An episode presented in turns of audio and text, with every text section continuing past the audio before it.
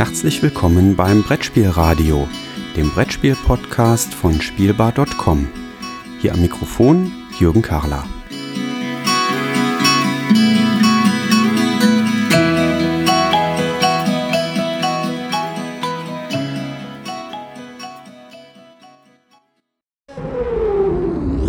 Eine kleine Vorbemerkung. Profis machen das mit dem Ton direkt ordentlich. Bei mir ist in dieser Aufnahme irgendwie alles schief gelaufen. Der Ton ist fürchterlich.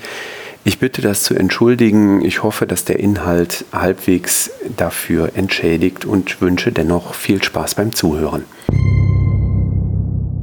Herzlich willkommen zurück in einer neuen Episode voll mit Kinderspielen. Ja, heute möchte ich drei Kinderspiele vorstellen, die tatsächlich auch alle drei jüngeren Datums sind. Zwei davon stammen aus der oder von der Spielwarenmesse in Nürnberg aus dem Jahr 2020 und eines der Spiele, das dritte, was ich heute vorstelle, stammt aus dem Herbst 2019 und wurde auf der Spiel in Essen vorgestellt. Ja, nicht lang gefackelt, direkt losgelegt und zwar mit dem ersten Spiel aus dem Hause Ravensburger ein Spiel erdacht von Manfred Weber und zwar Krasser Fall. Bei Krasser Fall dominiert bei den Spieleindrücken auf jeden Fall das verwendete Material. Krasser Fall können wir spielen mit zwei bis vier Spielern. Das funktioniert gut ab sechs Jahren, ist meine Erfahrung. Und ja, das, was ich gerade schon gesagt habe, das Material ist das Faszinierende bei Krasser Fall. Ähm, krasser Fall lebt davon, dass wir mit Booten auf einen Wasserfall zu rauschen und natürlich drohen mit unseren Spielfiguren diesen Wasserfall runterzufliegen. Aber keine Angst, unsere Spielfiguren sind äh, Wildwasser erprobt und sind tatsächlich in der Lage, rechtzeitig von den Booten abzuspringen, so dass sie auch in der nächsten Runde tatsächlich noch mitspielen können. Ja, was ist jetzt das Besondere an dem Material von Krasser Fall? Jedes der vier Boote ist aufgedruckt auf das Ende eines dünnen, transparenten Kunststoffstreifens. Und dieser dünne, transparente Kunststoffstreifen, der wird auf den Spielplan gelegt. Da ist eben der Flusslauf drauf abgebildet. Und diesen Flusslauf schwimmen die Boote quasi entlang.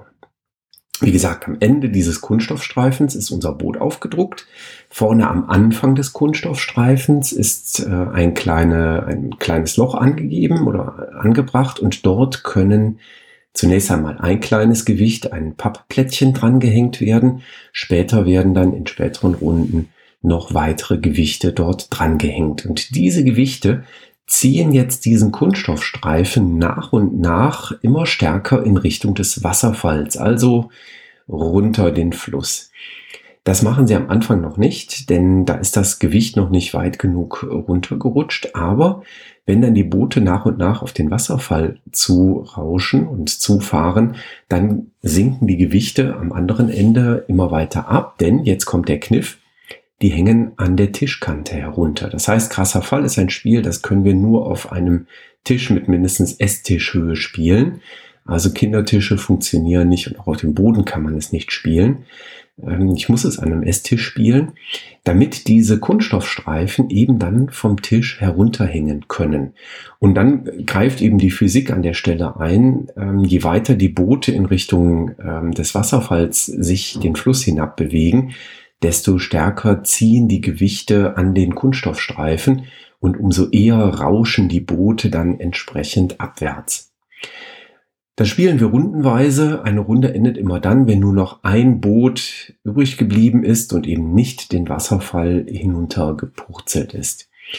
Vor dem Wasserfall gibt es ein Auffangnetz, so dass unsere Figuren da auch wunderbar immer aufgefangen werden. Also keines der Kinder muss Angst haben, dass die Figuren irgendwie äh, Schaden nehmen, wenn sie da den Wasserfall herabrauschen. Ja, krasser Fall ist so ein ich bin zwiegespalten, muss ich zugeben, äh, was das angeht. Das Material ist grandios.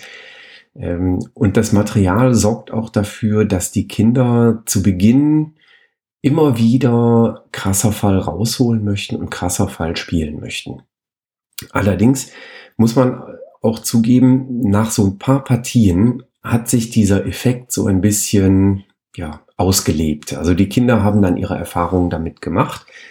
Und dann reduziert sich für die Kinder die Wahrnehmung des Spiels dann tatsächlich auch schon auf die Spielmechanismen. Zumindest war das in meinen Runden mit Kindern so. Und dieses Reduzieren auf Spielmechanismen bedeutet, wenn man mal guckt, was bleibt übrig, wenn man mal dieses grandiose Material sich anschaut, dann ist es eben doch nur ein Würfeln. Denn das ist das, was das äh, Spiel tatsächlich voranbringt. Ich kann würfeln, jedes Kind würfelt, wenn es an der Reihe ist. Ähm, und dann führt es das aus, was auf dem Würfel draufsteht. Und das war es. Und ja, auf dem Würfel entweder man bewegt ein Boot, eine Stufe in Richtung Wasserfall oder man kann eine beliebige Spielfigur von einem Boot auf ein anderes Boot setzen oder man hat die Möglichkeit, indem man den Rettungsring würfelt, dass man tatsächlich auch ähm, eine, ähm, ein zusätzliches Gewicht quasi auf eines der Boote drauflegen kann. Ja, und dann gibt's natürlich noch so diese Detailregeln. Was ist, wenn ich ein Boot würfel, das schon abgestürzt ist? Da muss ich dann eine Regelung finden. Was ist, wenn ich ein äh, Boot würfel oder wenn ich den Rettungsring würfel und der Rettungsring schon abgestürzt ist, trotz dieses zusätzlichen Gewichtes? Dann brauche ich da auch wieder Sonderregeln für. Ähm, am Ende ist es so, dass die ähm, Spielfiguren, die noch auf dem Boot verblieben sind, äh, das am Ende als einziges übrig geblieben ist, äh, kleine Medaillen kriegen, Abenteuermedaillen kriegen. Wenn das eine große Figur ist, dann gibt's zwei Medaillen. Wenn es eine kleine Figur ist, dann gibt's eine Medaille. Ähm, und am Ende gibt's einen Spielsieger, nämlich derjenige, der als erstes geschafft hat, sechs Medaillen zu erhalten, gewinnt dieses Spiel.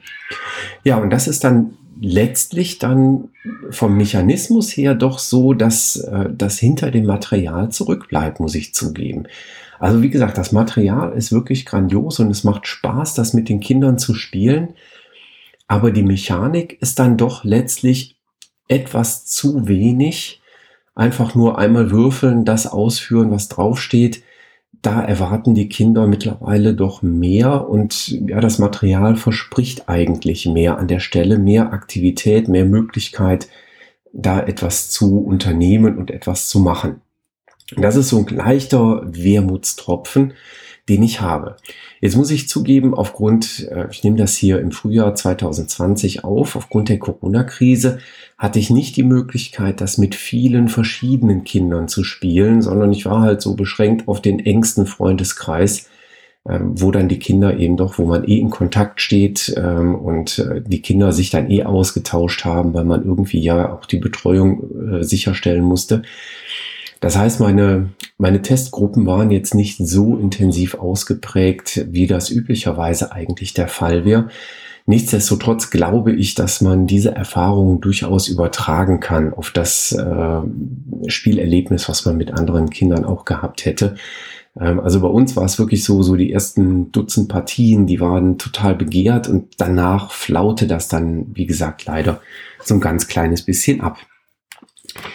Ich bin ganz gespannt, ähm, ob diese Idee mit dem Material vielleicht dann irgendwann auch nochmal an anderer Stelle aufgegriffen wird, weil diese äh, dieses ja, Spielen mit diesen Kunststoffstreifen und äh, schauen, was passiert, wenn da Gewicht drauf ist oder mm, wenn ich da Gewicht wegnehme, dass die Boote dann plötzlich wegrauschen, das ist ähm, schon sehr faszinierend. So ein bisschen frustrierend war manchmal für die Kinder, dass die Boote eben auch dann schon mal einen Abflug machen, äh, wenn man eigentlich gar nichts dran gemacht hat. Äh, bloß weil vielleicht ein kleiner Windhauch kam oder eines der Kinder äh, ganz leicht an den Tisch dran gestoßen ist. Das kann dann schon dazu führen, dass für so einen ganz kleinen, kurzen Moment eben die Reibungsenergie ähm, so ein bisschen sich verwirkt und dann so ein Boot den Abflug macht, obwohl das eigentlich gar niemand bewegt hat und äh, ja, das ähm, ist dann natürlich schade, weil das ist dann für die Kinder so ein bisschen ja frustrierend, wenn sie dann äh, insbesondere wenn es die eigenen Figuren sind. Ja, das war krasser Fall, ein Spiel von Bernhard Weber, erschienen im Ravensburger Spieleverlag für zwei bis vier Spieler ab sechs Jahren. Das zweite Spiel in unserer heutigen Runde ist ebenfalls in Nürnberg 2020 erschienen, und zwar beim NSV Spieleverlag, ähm, erdacht von Reinhard Staupe, Wir sind die Roboter, so der Name. Ein Spiel für zwei bis sechs Mitspieler, dauert ungefähr eine Viertelstunde und das funktioniert auch schon mit Fünfjährigen ganz prima. Und wir sind die Roboter greift eigentlich eine schöne Idee aus dem Erwachsenenbereich auf. Man fühlt sich nämlich sehr, sehr zügig erinnert an das Spiel The Mind, was ebenfalls bei NSV erschienen war. Nur hier ist das Ganze von Reinhard Staupe eben kindgerecht umgesetzt worden. Ja, weil wir sind die Roboter, spielen die Kinder entweder einen langsamen, einen normal schnellen oder einen sehr schnellen Roboter. Welche Rolle sie einnehmen, ob langsam, schnell oder sehr schnell, können sie der Rückseite ihrer aktuellen Spielkarte entnehmen. Das heißt, das sieht immer nur das Spiel, das Kind, was im Spiel gerade an der Reihe ist. Die anderen Kinder sehen lediglich die Karte, die jetzt auf der, auf dem Kartenstapel in der Tischmitte oben aufliegt. Und dort abgebildet ist eine Rennstrecke. Und auf dieser Rennstrecke finden wir ganz viele verschiedene Gegenstände.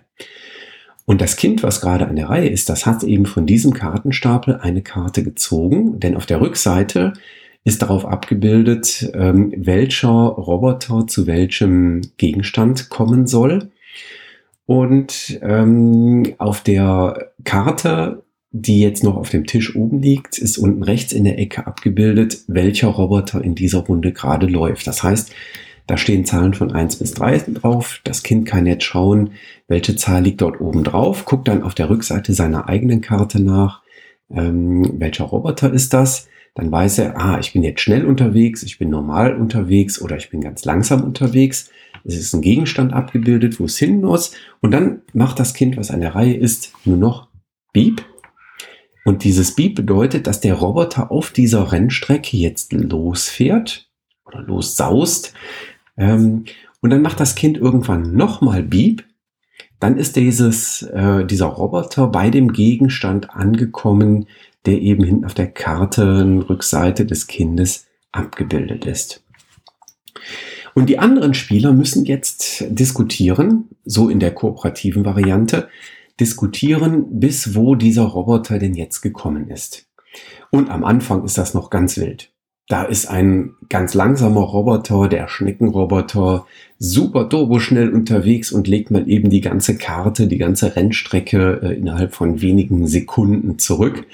Ähm, und äh, dann stellt man fest, so, mh, hm, das war wohl jetzt ein ganz kleines bisschen schnell, denn alle anderen denken, dass das ein ganz, ganz langsamer Roboter ist und kommen nie auf den Gegenstand, den das aktuell ähm, an der Reihe seiende Kind jetzt dann äh, angesteuert hat.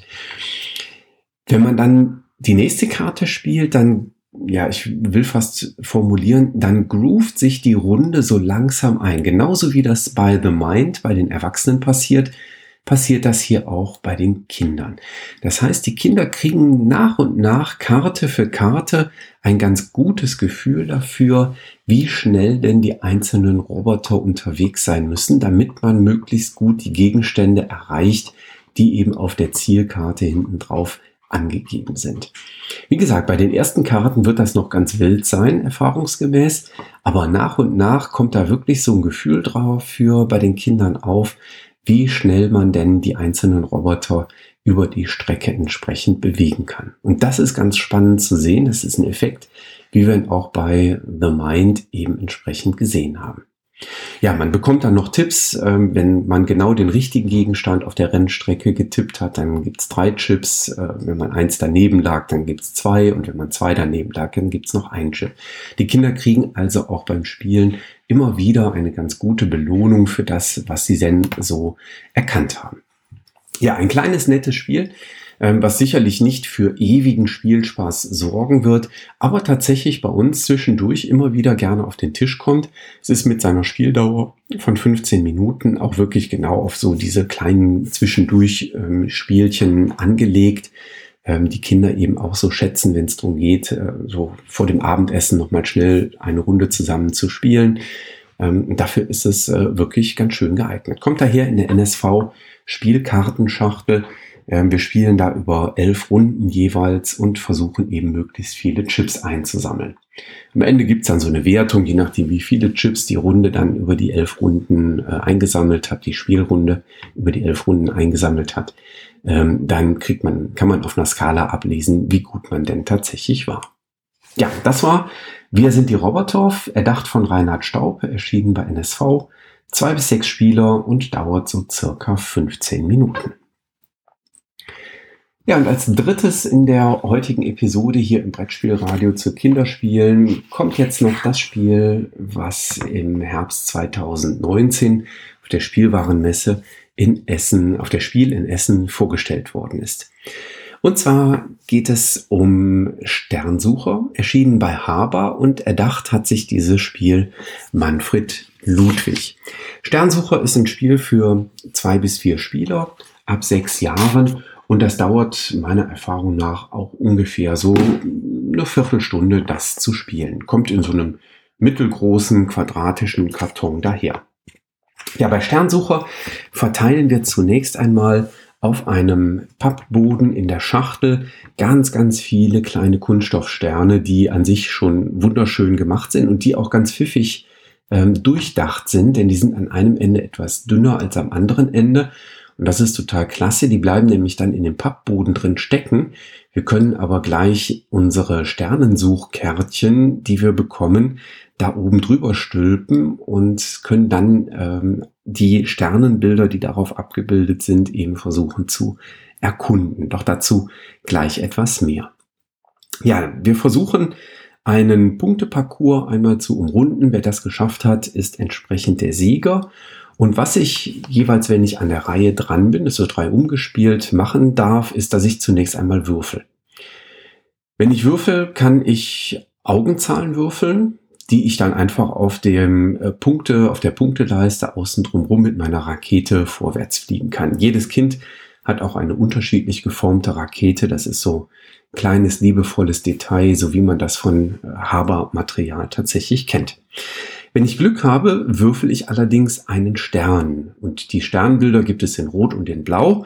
Und dazu gibt es dann passend sechs kleine Papptäfelchen. Und diese Papptäfelchen, da ist ein Lochmuster reingestanzt. Und es ist ein Aufdruck drauf. Und einzelne Löcher in diesem Lochmuster haben eben eine weiße Umrandung.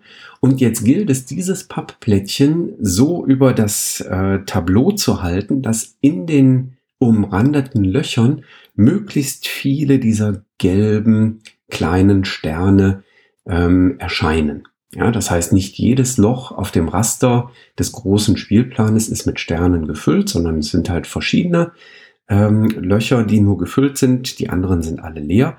Und jetzt versuche ich dieses Papptableau quasi, dieses kleine Kärtchen, mein Sternensuchkärtchen, in Übereinstimmung zu bekommen mit den Sternen, die eben auf dem großen Pappspielplan ähm, eingesteckt sind. Und je besser ich das mache, desto mehr Schritte darf ich vorwärts gehen. Für jeden Stern, den ich entdeckt habe, der genau in mein Raster meines Kärtchens äh, reinpasst, darf ich einen Schritt vorwärts gehen. Wenn ich es schaffe, sogar den einen orangefarbenen Fixstern in mein Sternbild reinzubringen, doch das erscheint dann in diesem farbig hervorgegebenen Muster, dann gibt es dafür sogar zwei Schritte auf der Punkteleiste. Also das ist schon richtig toll. Ähm, man kann im Schnitt ähm, zwischen, also maximal ähm, vier oder fünf Schritte vorwärts gehen auf der Leiste. Ähm, die Leiste hat jetzt, ist jetzt nicht so lang. Das führt dann eben dazu, dass wir ungefähr so eine knappe Viertelstunde daran spielen. Ja, dieses Erkunden der Sterne finden die Kinder einfach ganz toll. Da werden die Plättchen über diesen großen Hauptspielplan gehalten, da wird dann durchgeschielt, so nach dem Motto, ähm, wie viele Sterne habe ich, wenn ich das da an die Stelle lege und dann wird gedreht und verrutscht und ähm, ja, das ist einfach eine Freude, den Kindern dabei zuzusehen. Und das, was üblicherweise eigentlich eine, eine, Krücke ist, nämlich dass Erwachsene eine kleine Hürde eingebaut bekommen, das funktioniert bei Sternsucher in der Tat ganz gut, denn diese Suche nach den passenden Sternbildern geschieht unter Zeitdruck. Es gibt eine Sanduhr, die durchläuft und die Kinder haben schlicht und ergreifend bei ihrer Sternsuche mehr Sanduhrdurchläufe zur Verfügung als die Erwachsenen. Und das macht den, äh, ja, den Vorteil, den die Erwachsenen aufgrund ihres etwas geübteren Blickes haben, tatsächlich sehr, sehr gut weg. Also es klappt wunderbar mit Sechsjährigen ungefähr äh, vom Alter her, dass man da sagt, die haben drei Sanduhrlängen zur Verfügung, um ein Sternbild zu suchen. Wenn man bei den Achtjährigen angekommen ist, dann gibt man denen vielleicht äh, zwei Sanduhrlängen zum Suchen und die Erwachsenen kriegen nur eine Sanduhrlänge zum Suchen. Die Sanduhren laufen relativ zügig durch, also so gefühlt würde ich sagen 10 bis 15 Sekunden, dann ist die Sanduhr auch gut schon durchgelaufen. Und das funktioniert dann wirklich richtig gut. Ähm, also das macht wirklich Spaß. Nichtsdestotrotz gibt auch so einen kleinen, ja, so einen kleinen negativen Punkt, weil das Spiel heißt ja Sternsucher und eigentlich möchten die Kinder auch genau das machen. Sie möchten eigentlich die Sternbilder suchen. Und ich habe es schon ganz oft erlebt, dass die Kinder dann würfeln und wenn sie dann die Augenzahl würfeln, also eigentlich quasi sofort auf der Punkteleiste vorwärts gehen dürften, ähm, was ja eigentlich was Positives ist. Ich möchte ja am Ende die Punkteleiste umrandet haben und das Spiel damit gewonnen haben. Das nehmen die Kinder fast so ein bisschen als, ja, nicht Bestrafung, aber es ist zumindest nur der Trostpreis eigentlich wahr. Und viel schöner finden die Kinder eben, wenn sie dann tatsächlich auch die Sternbilder suchen dürfen. Das heißt, ich freue mich eigentlich immer riesig, wenn die Kinder es schaffen, ähm, die Sternbilder zu würfeln, weil das viel schöner ist. Das hat man beim Verlag aber anscheinend auch erkannt, denn deswegen gibt es auf der, ähm, auf der Punkteleiste Felder, die sind mit Sternbildern markiert. Und wenn man dort landet, und dort landet man auf jeden Fall, wenn man jetzt nicht wirklich super ungünstig würfelt, ähm, dann landet man auf jeden Fall irgendwann mal auf diesen Sternsuchbildern und dann lässt man das Würfeln eben sein, sondern dann darf man sofort eines der Sternbilder versuchen, auf dem Spielplan zu erkunden. Ja, also das ist so der, der einzige negative Punkt, äh, was ich ein bisschen schade finde. Ähm, wir haben schon mal ähm, überlegt, ich habe das allerdings noch nicht ausgetestet in den Runden, ob man den Würfel nicht einfach weglässt und jedes Kind äh, wirft einfach eine Münze und äh, wenn Zahl kommt, dann äh, darf man ein rotes Sternbild suchen und wenn Kopf kommt, dann darf man ein blaues Sternbild suchen. Und äh, dann darf eben jedes Kind auch wirklich jede Runde ähm, die Sterne erkunden. Und das ist eigentlich das, um, auf was es den Kindern ähm, hier entsprechend ankommt. Aber wie gesagt, das ist so etwas, das haben wir uns nach den letzten Partien mit den Kindern so überlegt, ob man das nicht so machen könnte. Ähm, ausgetestet haben wir das äh, noch nicht. Auch hier greift jetzt gerade Lade äh, leider gerade die äh, Corona-Kontaktsperre. Ähm, da haben wir noch nicht genügend viele Kinder gehabt, um das mal auszuprobieren und gegeneinander auszuspielen. Ja, also ein äh, durchaus gelungenes Spiel, äh, was Haber hier bringt. Äh, wie gesagt, die einzige, der einzige Wermutstropfen ist eigentlich der Würfel, weil wenn man die Augenzahlen würfelt, ist das, wie gesagt, fast so ein bisschen wie nur der Trostpreis, weil ich darf ja eben keine Sternbilder erkunden. Das war Sternsucher von Manfred Ludwig, erschienen bei Haber Spiele für zwei bis vier Spieler ab sechs Jahren. Und damit sind wir in der heutigen Kinderspiel-Episode auch schon am Ende angekommen. Ich wünsche euch noch viel Spaß beim Spielen mit den Kindern. Denkt daran, bleibt gesund und achtet vor allem auch darauf, dass andere gesund bleiben. Danke für die Aufmerksamkeit und bis zum nächsten Mal.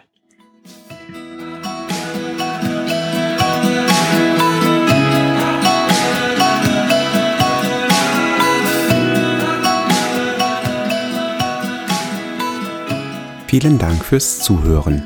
Feedback, Fragen und Anregungen bitte gerne an die E-Mail-Adresse info@spielbar.com als Kommentar direkt auf der Webseite spielbar.com oder in den Twitter-Feed spielbar-com.